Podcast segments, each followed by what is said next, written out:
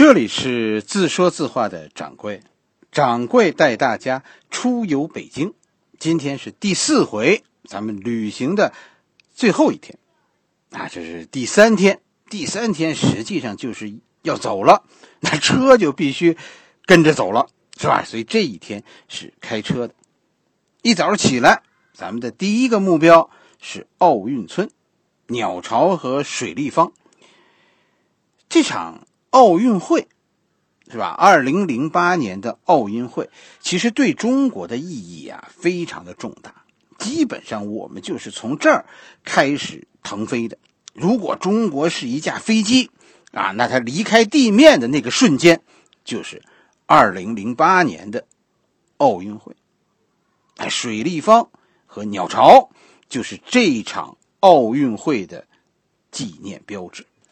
所以这两个奥运会的标志，一个鸟巢，一个水立方，以后跟大家说会永载史册。他开车可以绕着他们转转，你要不是为了照相啊，其实也不需要下车的。说走近看，我跟你说走近看啊，和和远观啊没有什么不同。哎呀，而且我跟你说这两个地方的，我印象中的门票都特别贵。日本现在为什么跟疯了似的啊？说一定也要办奥运会呢？那那是眼红，眼看着中国办了一个奥运，完了就抖起来了啊！这就这就也跟着要办。哎，这就是说那个六个烧饼的故事啊！早知道吃六吃到第六个烧饼就饱了，何必吃前五个呢？是吧？中国的腾飞就是因为办了一场奥运会。掌柜是亲身经历了奥运前的十年。和奥运后的十年，所以对于中国的腾飞，我们这一代人心里其实其实有自己的看法的。每次走到这里，都很激动，啊，一种觉得幸运的感觉。我们经历了一个伟大的时代，能现身其中，这是这是我们每一个人的荣幸，是我们这辈子遇到的最大的幸运。离开奥运村。奥运村的边上就是 G 六高速，哎，咱们就沿着这个 G 六高速向长城方向进发。一早咱们就退房了，出来的时候，这个时候你就已经退房了啊。这一天咱们目的地最终的目的地在北京旅游的最后一个景点就是长城。其实长城也也不算是重点，因为什么呢？我跟你大家说啊，掌柜去过长城的次数啊，可能是是太多了，所以就是说疲惫了。沿着 G 六高速这一路上，其实有三段长城：居庸关、水关和八达岭。八达岭啊，才是咱们常说的长城。人民币上那个“不到长城非好汉”，说的是八达岭，说的是这儿。现在已经很少有人关心说詹天佑了啊！以前以前没有 G 六高速，只有一条盘山道和这条京张铁路。詹天佑修的这条京张铁路，八达岭曾经是个非常偏僻的地方。那时候是上午坐火车来，中午、下午在这玩，晚上回去，一天，是吧？整整一天。现在呢，因为有了高速，所以来这儿就就方便多了。中国的工程力量的进步啊，真的是真的是太大了。以前的这条路是中国几大危险公路之一，全是盘山路。现在不但有了 G 六，啊，马上二零一八年通 G 七，高铁二零一九年通车，从八达岭的下面深山当中穿山而过。八达岭其实要是大家要是坐缆车，在这个地儿一一个小时的旅游时间，我觉得够了。而且我跟你说，你在这玩一个小时，其中四十五分钟是排队。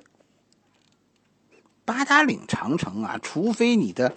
你的体力非常好，是吧？我我我其实是建议大家，你们坐缆车，八达岭长城有缆车，直接就到了山的最顶上。如果你你只坐半程，说我要么坐着上去，要么坐着下来，我建议你啊，你选择下山坐缆车。哎，我跟你说，八达岭啊，往上爬比往下爬容易啊。长城是下山累，哎呀，你要一趟下来，哎呀，腿会抖。而且会会疼好几天，怪物除外啊！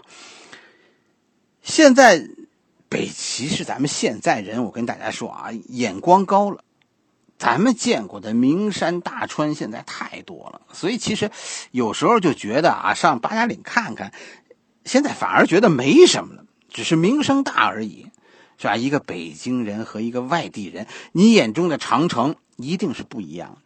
我们站在长城底下，总是想起童年的那些事，哎，和我们一起曾经一起逛长城的那些人，这是长城吸引我们的地方。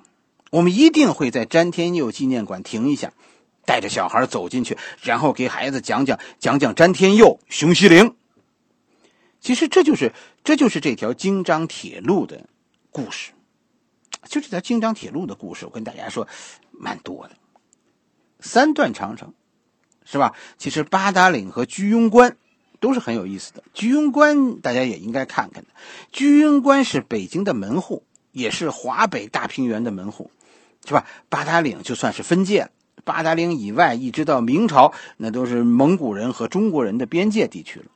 你就想一件事儿一直到明朝，我们的国家的边境到底在哪儿？这一天，其实真正掌柜推荐大家的是从北京到八达岭的路上，大家路过一个十三陵。十三陵是明朝皇帝的陵墓，保存的相当好。这可能是平时大家不容易看到的真正的皇帝的陵墓，盗墓小说里那些我跟你说都是瞎扯的。皇帝的陵墓是那个样子的，你去十三陵一看就明白了。十三陵就是十三座坟墓的意思，啊，不用都看，只要去一个两个，哎，就就就都就代表全部了。